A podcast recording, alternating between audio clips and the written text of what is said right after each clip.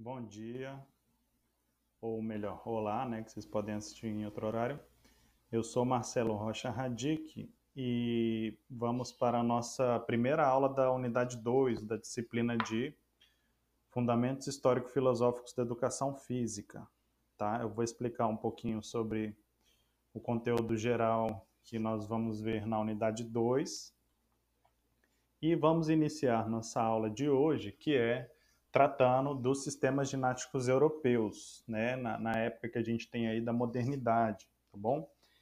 É, sobre a nossa unidade 2, na, na, nossa unidade 1, um, que finalizamos recentemente, é, nós vimos a educação do corpo na antiguidade, certo? Aí vimos algumas é, sociedades, civilizações e as contribuições de cada uma para a educação do corpo ou esporte, né, no caso da Grécia.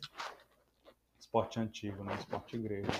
Então vimos lá o Oriente Extremo, com três grandes civilizações, na Índia, China e Japão. Vimos depois a influência do, da civilização egípcia, né, dos, dos egípcios. Fomos para a civilização grega, muito importante, né, na história e no que nós temos hoje como educação física. Vimos então os romanos, né? E depois nós finalizamos com o período da Idade Média e o Renascimento, tá? Agora a gente vai, digamos, caminhar para uma, uma era histórica né, da nossa história da humanidade, especialmente aqui do Ocidente, que é a modernidade. Tá? É, eu boto aqui em preto e branco, você já tem fotos né, é, os registros que, a, que eu utilizava na, nos slides anteriores eram todos ou de pinturas ou de afrescos, né? Ou de, de, de vasos, enfim. Agora, a gente fala em modernidade, eu acho que a fotografia que a gente tem ilustrando aqui essa, essa slide inicial, ela é muito é, evidente do que nós vamos ter a partir deste período chamado modernidade, né? Revolução Industrial, avanços tecnológicos e também é neste período da modernidade que nós vamos ter o surgimento da nossa área, da educação física, tá? Então eu trago essas duas fotinhos aqui para ilustrar, né, o que a gente vai ver, a questão da ginástica, né? Já dá uma ideia aqui, a ginástica feminina aqui. E esses aqui, isso não é uma pintura, isso é uma foto mesmo, uma fotografia é, provavelmente de operários aí indo trabalhar numa fábrica, né? Mas vamos lá. Então, só nessas duas fotos eu poderia passar a aula toda aqui contextualizando essa fo essas fotos, né, com o conteúdo. Mas vamos lá. A gente sempre inicia dando uma contextualização né, histórica sobre o que estava ocorrendo. Então, século X1X, isso aqui é algarismos romanos, né?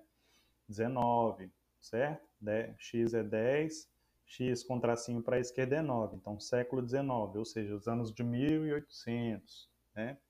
Então, o que, que ocorria na Europa de 1800? A gente viu que mais ou menos até 1700, na Europa, a gente tinha aquele movimento chamado Renascimento, que a gente viu na última aula, certo?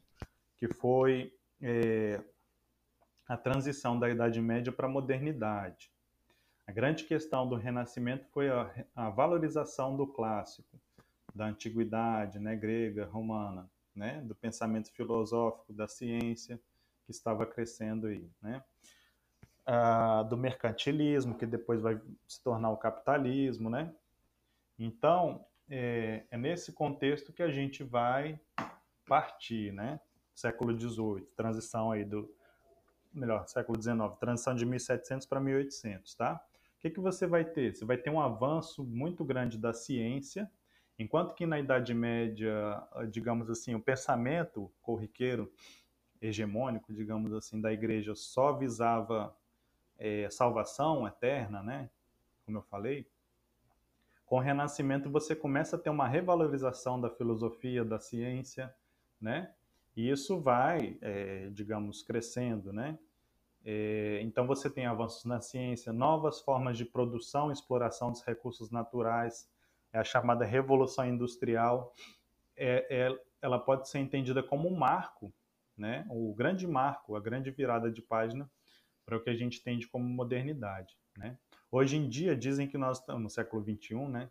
alguns teóricos falam que estamos na pós-modernidade, e cada vez mais eu tendo a concordar com essa, com essa ideia. Né? Os valores que a gente tinha na modernidade, no iluminismo, aí já não fazem muito sentido para as pessoas. Né? Revolução tecnológica, revolução das comunicações, muito responsável por isso. Mas enfim, então a gente está falando da modernidade. Então, a máquina a vapor, né, que substitui o trabalho animal, né, o trabalho humano e o trabalho animal, tração é, por cavalo, tração por boi, né?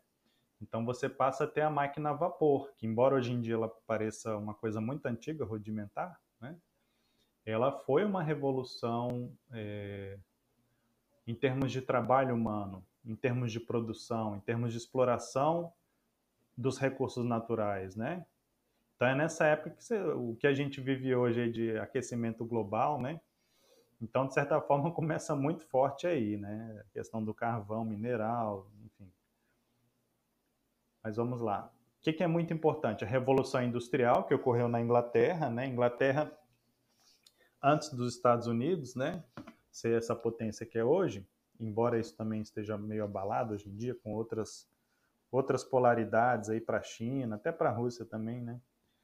É, mas a grande potência militar, econômica, enfim, hegemônica era a Inglaterra, né, o Império Inglês, né? Então foi lá que surgiu a Revolução Industrial, o uso da máquina a vapor, né? É, as fábricas, então isso surgiu de certa forma na Inglaterra, né? O que, que você tem nessa época também? Você tem o chamado êxodo rural, com inchaço das cidades. A gente conhece muito bem o êxodo rural, né? O que é o êxodo rural?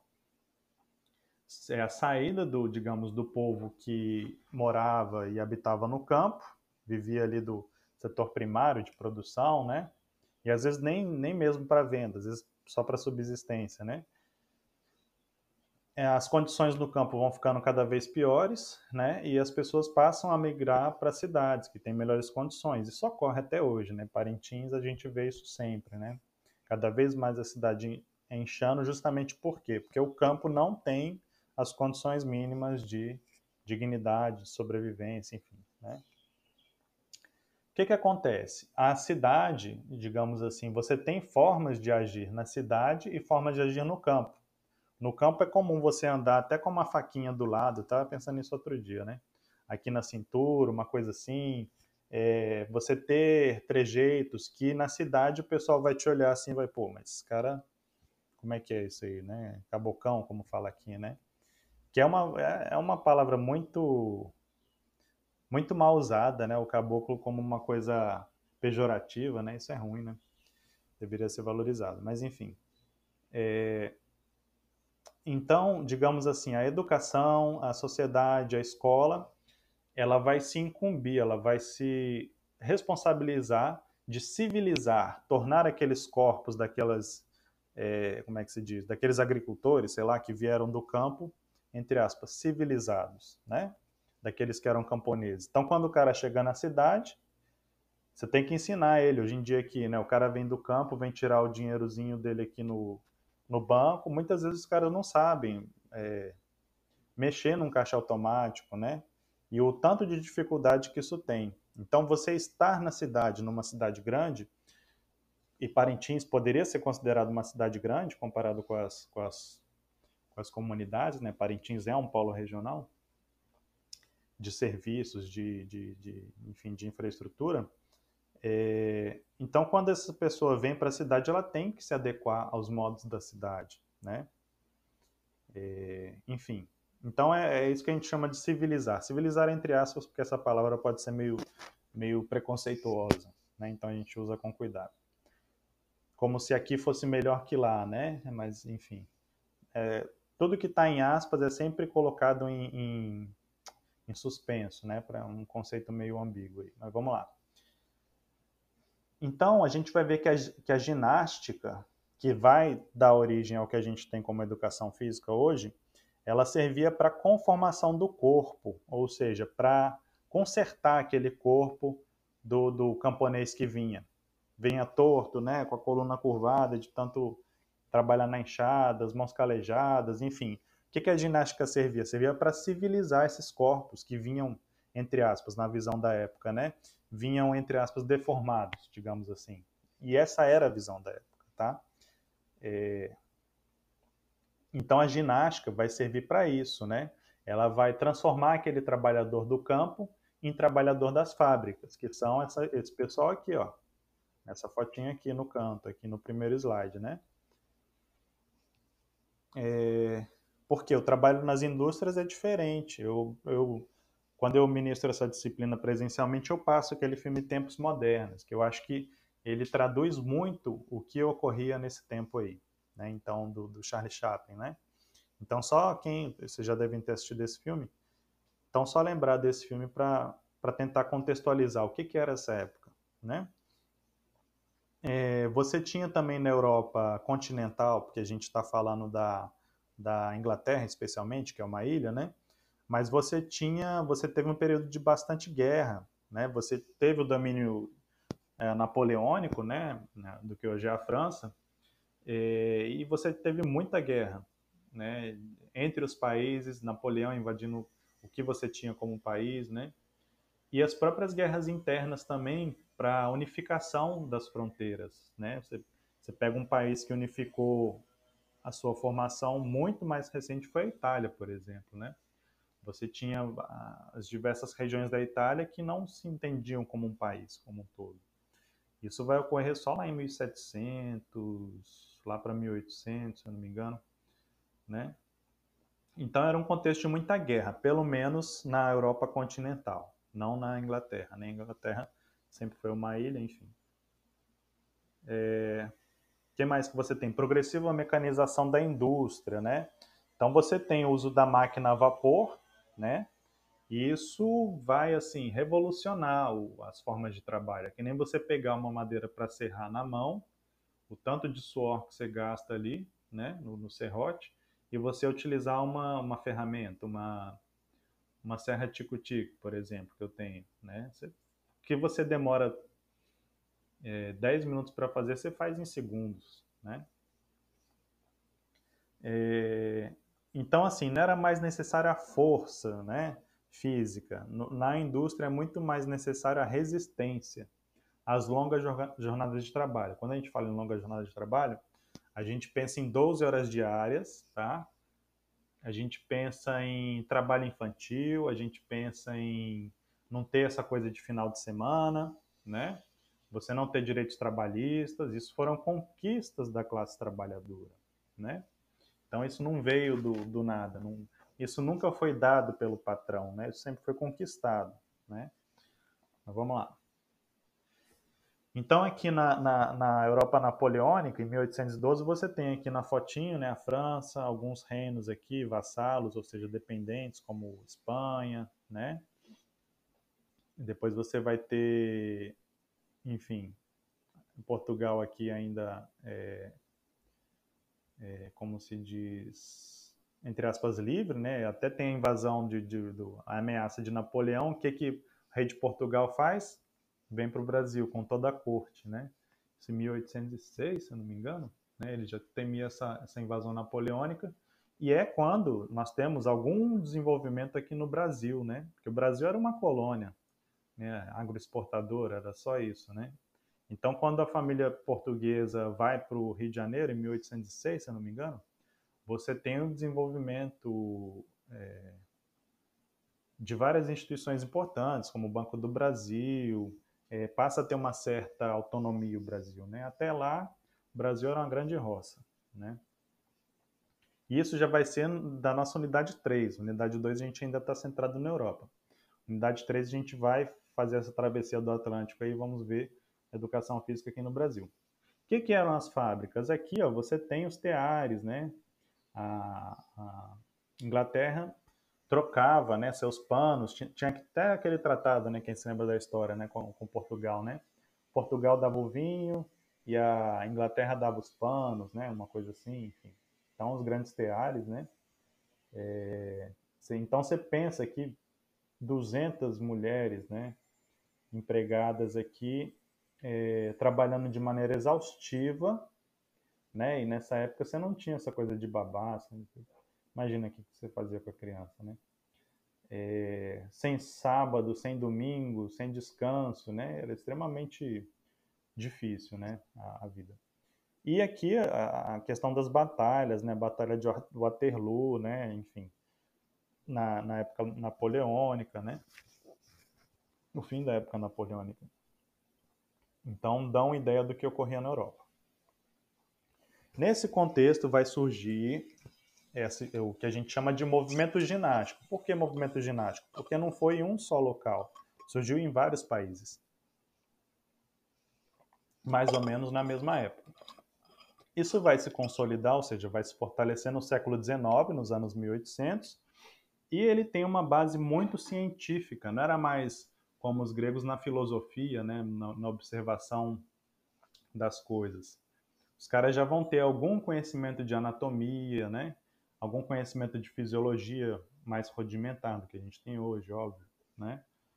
Mas você vai ter um conhecimento médico, higienista e também militarista.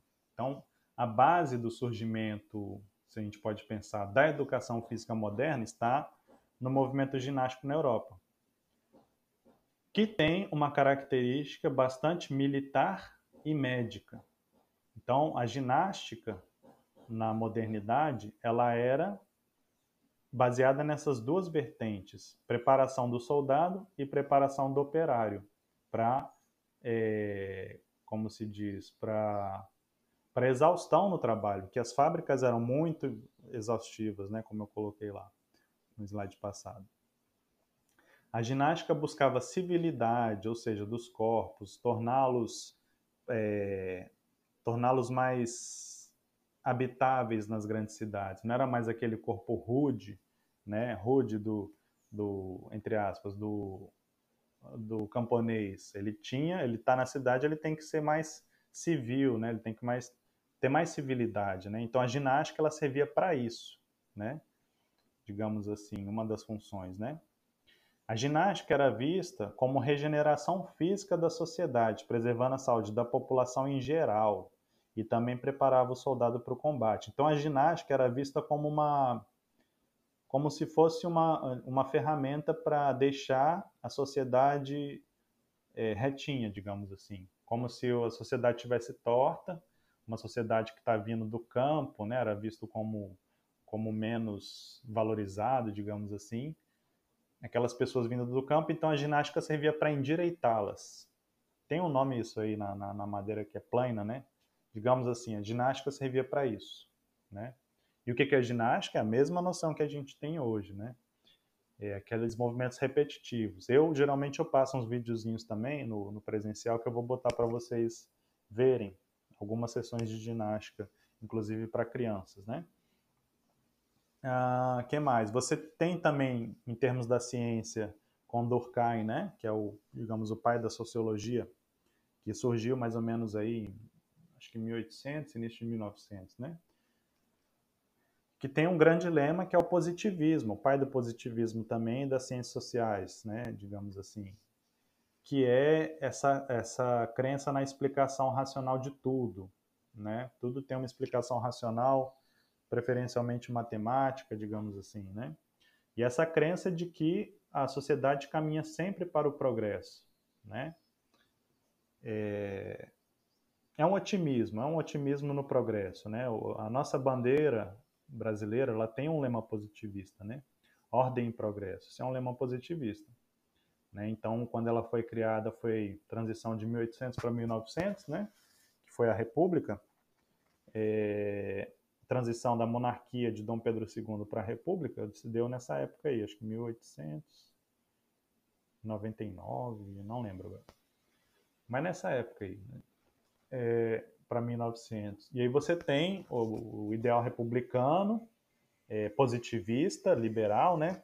Que era ordem e progresso, mas não é só isso.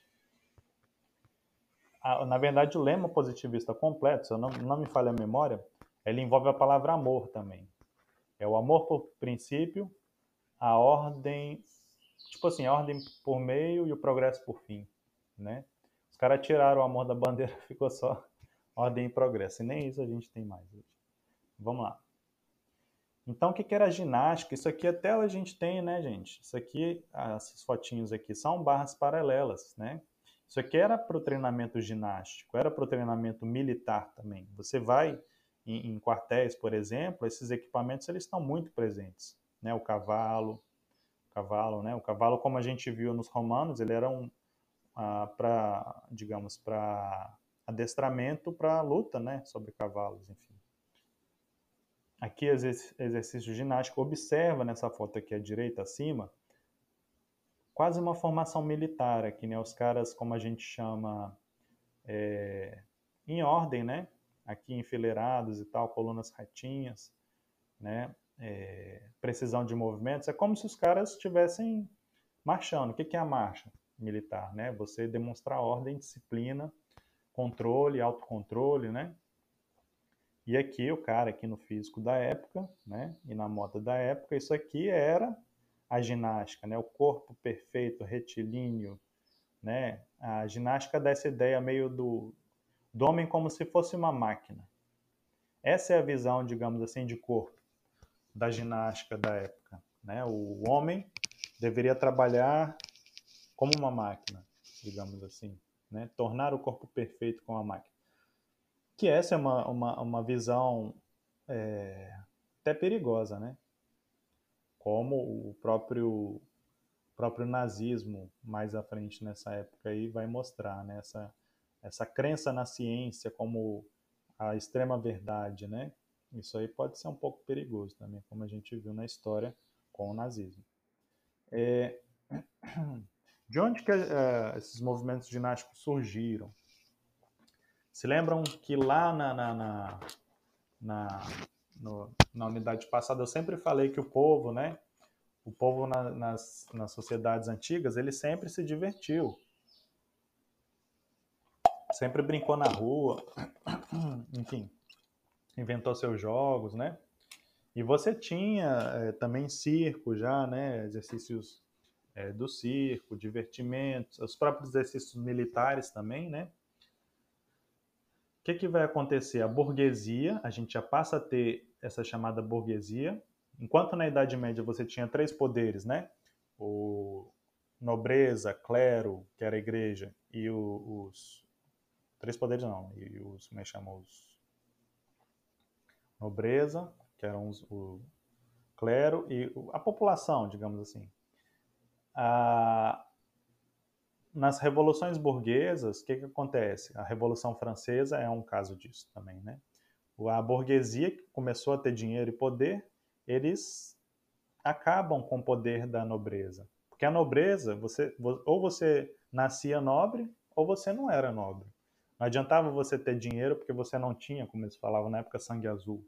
Então a burguesia, para a gente entender o capitalismo, a gente tem que entender a tomada do poder é, pela burguesia dos, dos, nobres, né, das nobrezas, né?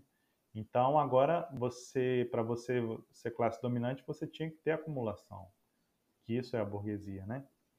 Ah, então os caras que dominavam hegemonicamente a sociedade, com a revolução, depois da revolução francesa, passa a ser a burguesia. Os caras que tinham os meios de produção, que tinham terra, que tinham dinheiro, tinham recursos, né? E esses caras que dominavam, eles viam nesses jogos das populações, né, uma possibilidade de treiná-los, né, de, de, fazer com que aquelas pessoas rudes, né, entre aspas, é, incivilizadas, né, do, do campo, se tornassem pessoas civilizadas, entre aspas, né, por meio da ginástica, tá? Quando a gente fala em ginástica, a gente fala em princípios de ordem e disciplina, né, essa visão bem militar da coisa, né? É, educação dos indivíduos para melhor produção, busca pela eficiência nos movimentos. E quando a gente vê, por exemplo, aquele filme do Charlie Chaplin, Tempos Modernos, é aquela coisa, né? A esteira vai passando, o cara dá dois apertos lá na, no, no, no, parafuso e passa para o outro que já dá uma batidinha e tal, né? Enfim, então é isso, eficiência dos movimentos. Por quê? Porque o cara vai aumentar produção. A, a burguesia, o capitalismo, ele, ele, ele se baseia na acumulação, né? na acumulação de capital. Então, quanto mais rápido a esteira for, mais o dono lá, o burguês que a gente chama, ele vai acumular recursos, dinheiro, capital, né? Então é importante que o, o, funcionário, o, hoje em dia a gente chama de colaborador, né? O nome horrível. É, mas que o trabalhador, nessa época ainda era trabalhador, mas que o trabalhador é, fizesse um serviço mais eficiente, ou seja, ele não apertasse só três parafusos por minuto, ele apertasse, se possível, 10. E se o cara bobear, bota para apertar 15, entendeu? Agora, assim, o que, que isso vai causar de, de, de, de fadiga para o corpo? Ou o cara, sei lá, tem uma lesão e sai fora, né? Fica desempregado. Ou você tinha ginástica para tentar deixar esse corpo mais forte para aguentar essa rotina exaustiva. A ginástica servia para isso também, né? Então, a ginástica ela servia para educar o corpo, educação do corpo, né? E que corpo era esse? Era um corpo mensurado e avaliado para melhor produzir. Você tinha nessa época, um, num pensamento eugenista, você media todo o corpo. Você media o crânio da pessoa, tinha uns, uns compassos grandes para medir, né? Chamava craniologia, se não me engano, uma coisa assim. E você é, na, na, Alemanha nazista eles faziam muito isso, assim, você falar se a pessoa seria um bandido simplesmente pela forma do crânio, né? Isso, isso, isso constituiu o currículo do, do, da, digamos, de formação do direito durante muito tempo, né? E hoje em dia a gente tem também a própria polícia quando vai agir, ela tem o chamado comportamento suspeito, né? Um cara branco de terno, obviamente ele levanta menos menos é, suspeita do que um cara numa garupa da moto de capuz, né? Embora particularmente eu ache que o cara de terno branco, cara de terno, faça muito mais estrago e mate muito, muito mais gente, né? Às vezes desviando dinheiro da saúde, da educação, enfim. Mas, enfim, o comportamento suspeito só recai sobre o, o segundo caso aí, né? Uh, você vai ter nessa época também uma densa teoria científica, né? manuais, pesquisas. Você começa a ter valorização da ciência, então você vai ter pesquisas científicas, né? É... E sempre essa, essa visão médico-militar, né? A ginástica ela é médica, consertar os corpos e militar, preparar esses corpos para a guerra também, porque a gente viu que a Europa estava em guerra, né? Uh, quais são as disciplinas que baseiam né, a ginástica? Anatomia, fisiologia, higiene, né, cuidados do corpo e mecânica. E até hoje a gente tem né, essa, essas disciplinas no nosso currículo, né, anatomia, fisiologia. Higiene seria saúde do escolar, por exemplo, mecânica, biomecânica, cineantropometria, que vocês vão estudar ainda. Além também de uma certa base filosófica, né, música e canto. Os caras resgataram também um pouco da, da, do conhecimento grego, né? Do, da, da, ginástica grega também. Claro que ninguém fazia ginástica é, pelado mais, né? Mas enfim, é, alguns elementos do, do, do, do, pensamento grego eles trouxeram. Por isso, desde o Renascimento, né? Eu já falei isso. O Renascimento traz de volta grandes, é, alguns fundamentos do pensamento grego-romano, né? o corpo ele tinha que ser reconstruído né, na ginástica, milimetricamente pensado, mensurado e apto ao trabalho treinado nos modos urbanos, né? Como eu falei, não era mais o, o camponês, o cara tinha que ser o trabalhador operário de fábrica, né? E eram corpos rígidos, né? Aquela foto do cara assim, né? Aquela não era de fluidez. A ginástica nessa época, ela não trabalha com fluidez, com algumas exceções que a gente vai ver na ginástica alemã, né? Mas é muito mais você se adequar à norma, alinhamento, né? Aquela visão bem militar mesmo, né?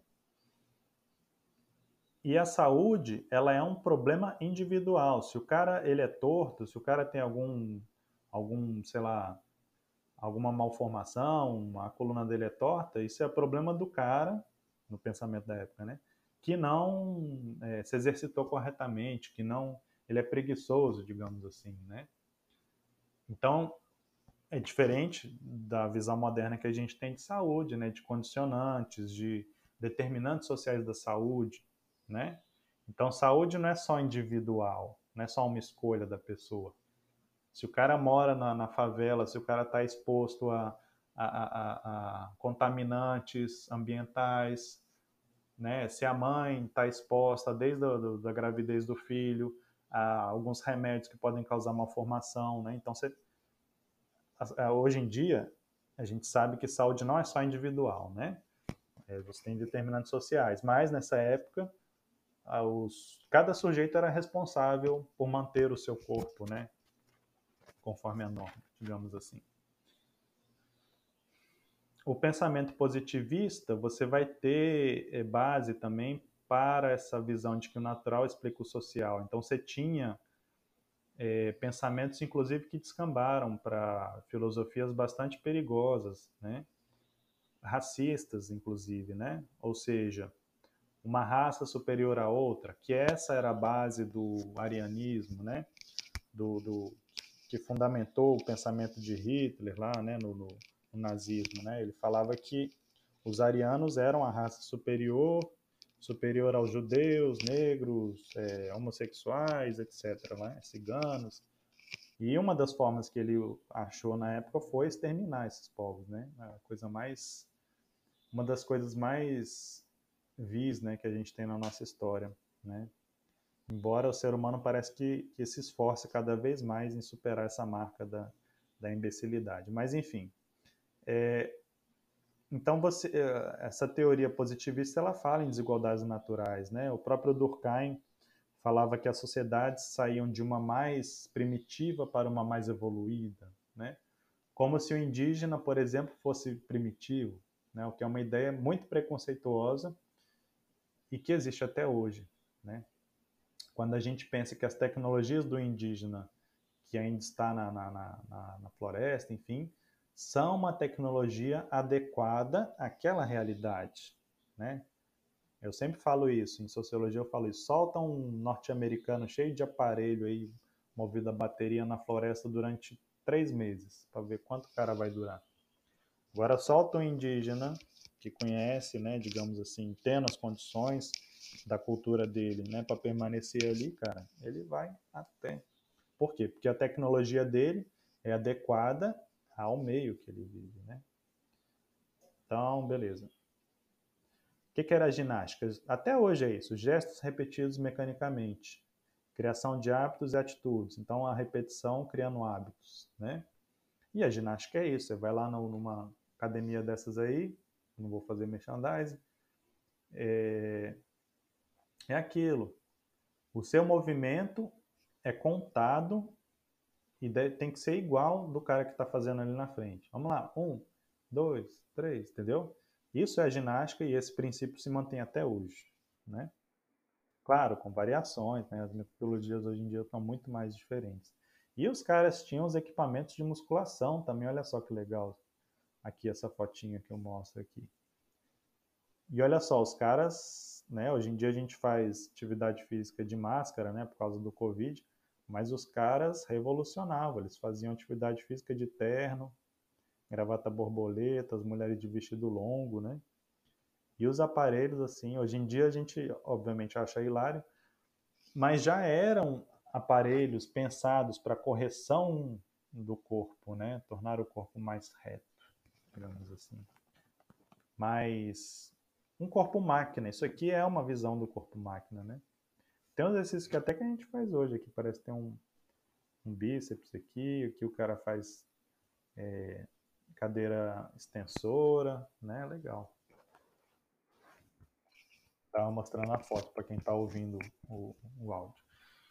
Bom, ginástica e educação física moderna. Então, o que que ginástica, essa ginástica que eu estou falando, que parece bem estranha, né? Vocês devem estar tá pensando. O que, que ela tem a ver com a educação física que a gente tem hoje? Então, assim, os sistemas ginásticos europeus, eles formaram a base de conhecimento do que a gente tem como educação física aqui no Ocidente, tá? É, a gente vai ver alguns teóricos daqui a pouco que eles, os caras escreveram manuais científicos que falavam metodologias de você ensinar é, adultos, crianças, né, mulheres, como que elas deviam cuidar do corpo delas né, de forma que isso pudesse, inclusive, ser utilizado na escola, na formação, né? Então você vai ter nesses manuais práticas corporais sistematizadas e com base teórica da época, claro, né? Hoje em dia você vai ler, você vê muitos conceitos, né, que foram refutados já, e ciência é assim, né? Sempre a gente vai avançando, negando a partir do conhecimento anterior a gente vai evoluindo, né? Superando o conhecimento. Mas vamos lá. Educação do corpo opera tanto no corpo individual quanto social. Nessa época você tem o pensamento médico higienista. Então a ginástica não era só você trabalhava no indivíduo, era a responsabilidade dele ser saudável, né? Mas o que você queria era a sociedade como um todo ser saudável. Um povo que praticasse ginástica, ele seria um povo que, que produziria bem, né? Que seriam bons, bons operários, seriam bons soldados também, né? Essa visão não era só individual, essa visão era social, né? Você vai ter é importante ênfase na respiração, ritmo, utilização de máquinas e aparelhos, né? essa crença na máquina, homem-máquina.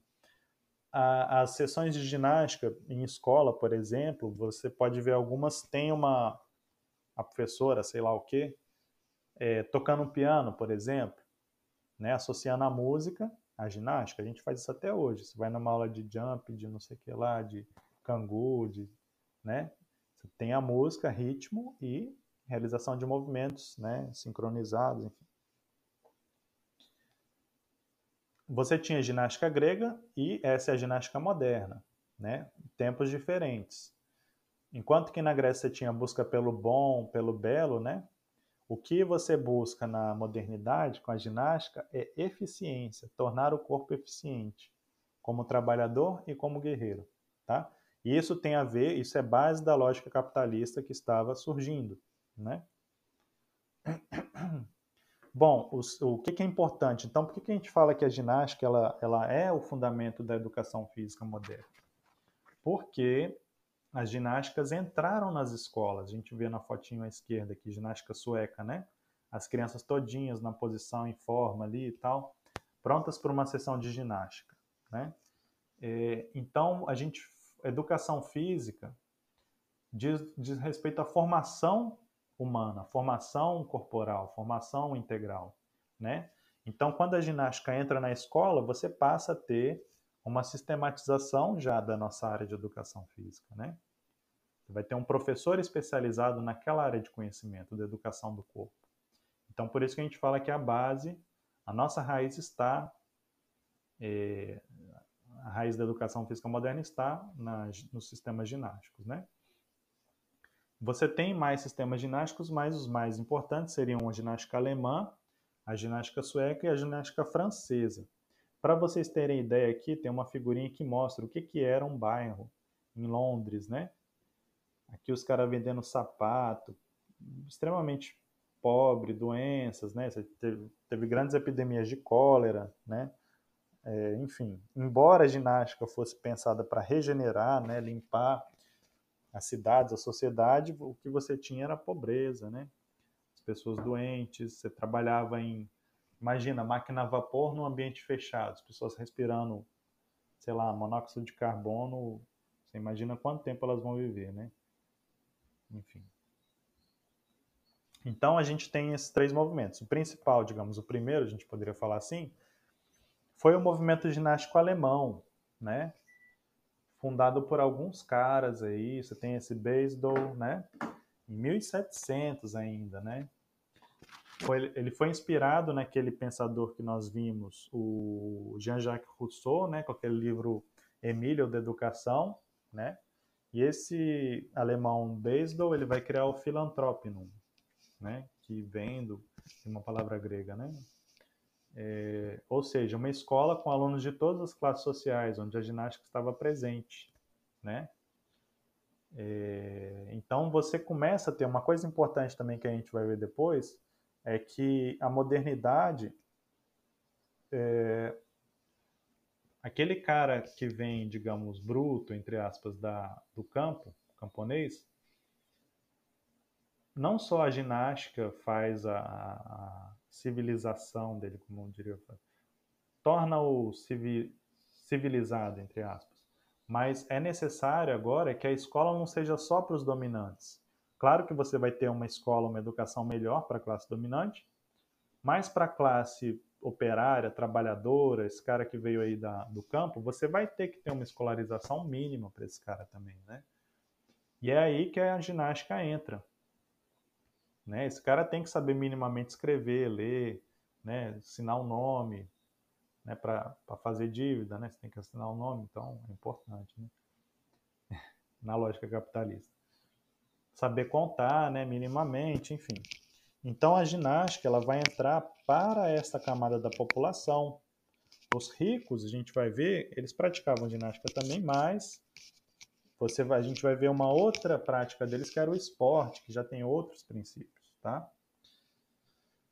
Você vai ter posteriormente aí o Johann Gutsmuth, né? Esse nome é interessante, mas enfim, ele é chamado pai da ginástica pedagógica. Ele também vai se basear é, no Rousseau, né, no, no Emílio, na, na, forma de que exercício na natureza, corridas no bosque, corridas com em subida, corridas em declives, barras, é, saltos, né? Então, basicamente é, essa ginástica que a gente fala alemã, francês e tal, é basicamente você vai num quartel, é, é assim, hoje em dia deve estar mudado, né? Mas é aquela coisa de você. Aqueles circuitos, aí tem uma barra, o cara vai faz uma barra, sobe, aí sobe aquela coisa de escada, de, de cordas, aí pula, né? Então a ginástica preparatória dessa época, também com essa característica militar, era muito assim. Né? A ginástica, trabalhos manuais e jogos também, né? então é um cara mais pedagógico. Você vai ter um outro alemão que é o Frederic Ludwig Jan, né, Jan, né, de 78 a 1852, ele vai ter um caráter mais patriótico, mais nacionalista, digamos assim, né? Ele treinava a juventude no Turnen, que é uma palavra que você vai, por exemplo, no Rio Grande do Sul, eles usam essa palavra até hoje, né? Que tem uma colonização é, alemã grande lá, né? Descendentes, enfim era muito voltado para a formação do soldado e preocupação com a educação da juventude. Barras paralelas, cavalo, equilíbrio, saltos no solo, exercício ao ar livre. Então a gente pode pensar o que a gente tem como ginástica artística, que antigamente era ginástica olímpica, né? Barra paralela, cavalo, salto, né? A parte de solo. Tudo isso tem muita, muita influência da ginástica alemã. Não é à toa que os grandes ginastas que nós temos no Brasil, boa parte vem do Sul, né? da influência é, da colonização alemã lá, né? Enfim. É... Tudo bem. Inclusive também uh, essa, essa ginástica com cunho patriótico, em determinado momento, muito antes de, de do, do do, digamos, do Hitler, né? Inclusive Hitler vai proibir. Ele proíbe essa essa essa ginástica e ela vai para a sala. E aí você tem os, os elementos para o surgimento da ginástica artística, que é aquela com massa, né? Que é estritamente feminina, né? É, a competição, pelo menos, a prática não, né? Que aí você vai ter os implementos lá, massa, bola, fita e arco, né? Você tem um outro alemão que é o Adolf Spies, né? Ginástica nas escolas com influência no Pestalozzi. Pestalozzi é aquele autor do Renascimento, né? Do Renascimento quase, transição já, é, com educação de pessoas com deficiência, enfim, vários princípios pedagógicos Pestalozzi implantou, implementou. A ginástica alemã também, não só nessa visão é, mais militar, mas você vai ter também é, Isadora Duncan, que é essa aqui que está embaixo, e ela tem muito a ver com o que a gente tem hoje como dança moderna. A gente deve muito a essa, essa dançarina, né? É, é uma forma mais expressiva de dança, enquanto você tinha um balé rigidez, né? A Isadora Duncan fala mais essa questão da, da, da dança mais expressiva, né? O que a gente entende hoje como dança moderna. Você vai ter o, o Rudolf Laban, né? também é muito, vocês devem trabalhar com esse cara aqui no até hoje no na disciplina de ritmo, né? É um cara muito importante na questão de formação de coreografias, né? É, dança natural, educação rítmica. Então, os alemães eles estavam também não só interessados nessa questão militar, mas os caras criaram muita coisa também expressiva, né? Você tem uma outra grande corrente que é a ginástica sueca, né? Aí você tem países escandinavos fazendo parte aí Suécia, Dinamarca, Noruega, Finlândia, Islândia, né? Aquela parte norte do, da, da Europa, né? O pessoal mais viking assim e tal. E você vai ter um grande é, teórico que é o Per Henrik Ling, né? É, de 1700 para 1800. E ele vai propor essa ginástica sueca, né? É, como forma de regeneração do povo sueco após intensas guerras e epidemias, né? Doença e, e guerra, né? dois flagelos. É, ele vai falar na educação integral do indivíduo, né? é, estética, valores espirituais e locais também, lendas escandinavas, né, coisa do, do, dos celtas, né? Ele vai ter uma ginástica com quatro vertentes: a pedagógica, ou seja, a formação de pessoas sadias, a ginástica médica, vertente médica, exercícios ativos e passivos, né, para tratamentos, basicamente, não é para população sadia, mas população que está com alguma doença, algum desvio. A ginástica também tinha vertente militar e a ginástica estética, tá?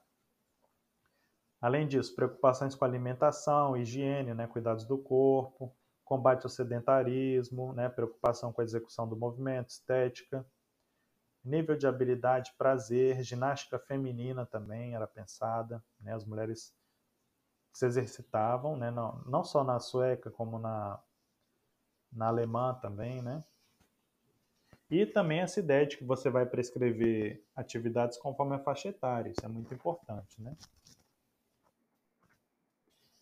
É, a gente pode entender a ginástica sueca, uma influência que a gente tem hoje, digamos assim, o tal do, como é que chama aquilo? É o Pilates, né? É, então você tem uma influência grande aí desse pensamento aí do, da, da ginástica sueca, né? O Pilates como de certa forma influenciado, né, pela ginástica sueca. É, em 1808, a ginástica é obrigatória nas escolas, então aí você já tem um professor de educação física, isso é educação física, né? Um, um professor que está lá para ministrar aulas de ginástica, né? E ele ficou tão famoso que você tinha as Lingíadas, né, como se fossem as Olimpíadas desse cara, utilizando o nome dele, né? Que era um festival ginástico, né, não competitivo, de caráter estético e pedagógico, com cursos, corridas de orientação, uma grande gincana, né, bem interessante. É...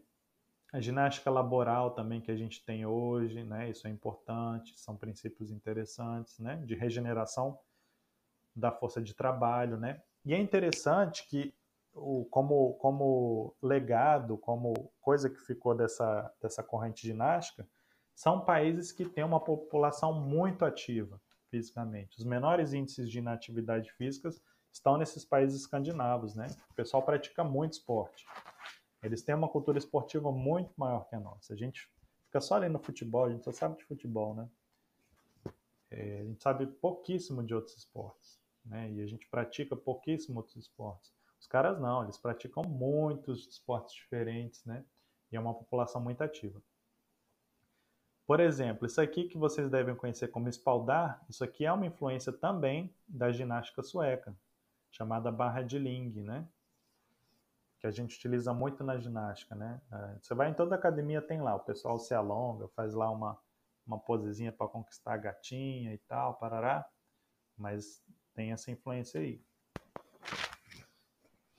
E uma outra corrente, a terceira grande corrente, existem outras, mas a gente focou nessas três, é a corrente francesa. A corrente francesa ela vai ser importante, não só é, no que a gente vai falar aqui, mas porque vai ser o método ginástico que vai ser adotado aqui no Brasil, que a gente vai ver na unidade 3, tá?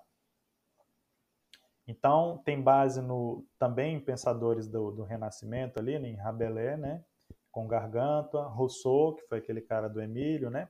Pestalozzi, que tem muitos princípios aí é, educativos, né, educacionais, os enciclopedistas, né, que foi um movimento francês, né, da enciclopédia, de catalogação dos conhecimentos adquiridos, né, tanto que hoje em dia você tem a Wikipédia, né, que é uma enciclopédia wiki, né, e as necessidades militares também. A ginástica francesa ela vai ter um cunho muito militar, né, França, Napoleão, guerra, militar, né. Como eu falei, em 1927, você vai ter aqui no Brasil, que vai ser a unidade 3, o Regulamento Geral de Educação Física, né? É... Ah, não, desculpa, ele foi lançado, mas no Brasil ele acho que ele surge mais tarde. Né? E você vai ter é, também a lição em três partes, né? Com esse Regulamento Geral de Educação Física, pensado na escola de. É... Esqueci o nome, é Dupont. Enfim, depois eu lembro. É, que é a parte preparatória, lição e volta calma. Se a gente for pensar, as nossas aulas são sempre nessa, nessa, seguindo essa ordem, né? Preparatório, alongamento, aí você tem a lição, que seria o que? O principal, conteúdo que você faz, e a volta calma, com respiração, relaxamento, um alongamento, geralmente depois também, né? Então, as nossas sessões né, de, de ginástica são sempre assim também. Né? A gente continua com esses princípios. A gente tem, então, três, é, digamos, nomes da ginástica francesa, né? O Francisco Amorós, que não era francês, mas ele era espanhol, né? é tido como o pai da ginástica francesa. Então, ele foi criador do regulamento militar de ginástica francesa. Ginástica francesa por amorosa é bem aquela coisa do que a gente tem nos quartéis, né? Corrida, salto, é, escalada, pular de não sei o que lá, né? É bem nesse sentido. Faz uma barra, flexão, exercício é, calistênico, né?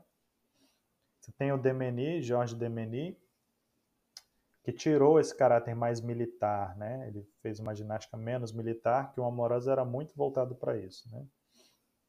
E você tem o George Herbert, que foi o criador do método natural, né, difusor da educação física feminina e infantil. Então não era só essa coisa militar, mas tinha também uma, uma vertente educacional, né, e voltada para as mulheres. Mas o Amorós, digamos que era o mais conhecido da ginástica francesa, que foi o modelo de ginástica que a gente adotou aqui no Brasil, ele tinha uma característica mais utilitária, né? Correr, saltar, equilibrar fazer marchas, transpor obstáculos, luta como boxe, né? Hum, educação moral, obviamente, né? Porque tinha essa influência militar. E sucessão de exercícios, de alternância. Você começa a falar nessa época coisas que hoje em dia está em moda. Ah, vou fazer um circuit training, vou fazer um modo pump, não sei o que lá, né? Ou seja, ah, eu vou fazer sem, sem intervalo, vou fazer aumenta a intensidade. Os caras já começaram a trabalhar nessa época dos sistemas ginásticos com princípios que hoje em dia a gente tem de treinamento esportivo, né? É, que é você trabalhar nessa questão de quantidade, né, volume e intensidade né, dos exercícios. Interessante isso. Já o método natural do Herbert, que era mais menos militar, digamos assim, você já teve uma coisa mais natural, né? Observação dos povos indígenas, né? que você já tinha contato, né? 1800 você já tinha antropologia, já estava aí criando conhecimentos, né? É, não só no Brasil, mas a, Inglaterra teve contato com muitos povos originários ali na é, na Polinésia, na Nova Guiné, enfim, na, na área mais ali da Oceania, né? É, Exercício ao ar livre, marchar, correr, saltar, escalar, defender-se, né? A ginástica para o Herbert, ela não tinha muito a ver com o desporto, com o esporte, né? E ginástica de aparelhos era uma coisa mais natural, calistênica, né? Você utilizar o peso do próprio corpo, né? Exercícios globais, ou seja, coisas mais amplas, não analíticos de você ficar ali trabalhando no bíceps somente, né? Percursos, né? é, de interval training, né, treinamento intervalado, enfim, vocês vão ver em algum momento aí da formação de vocês. Aqui influência no Brasil, à esquerda aqui a gente tem a ginástica francesa, né? Aqui em algum lugar aqui no, no Brasil, uma fotografia, né? É, ah, sim, Joinville, Dupont. Era a grande é, academia é, da ginástica francesa na França, em Joinville, né? É, ficava essa escola que irradiou esse método francês para todo o mundo, né? Aqui embaixo, à esquerda, direita, desculpa, embaixo no canto, você tem o Savate, né? Que era o boxe, o Savate é o boxe francês, né? Os caras aqui nessa pose, chapeuzinho do marinheiro ali, né? E é isso. Bom, essas são as referências que nós utilizamos, então estudem, seja por aqui pelo YouTube, seja pelo, pelo slide, mas não deixem de estudar. É isso, obrigado.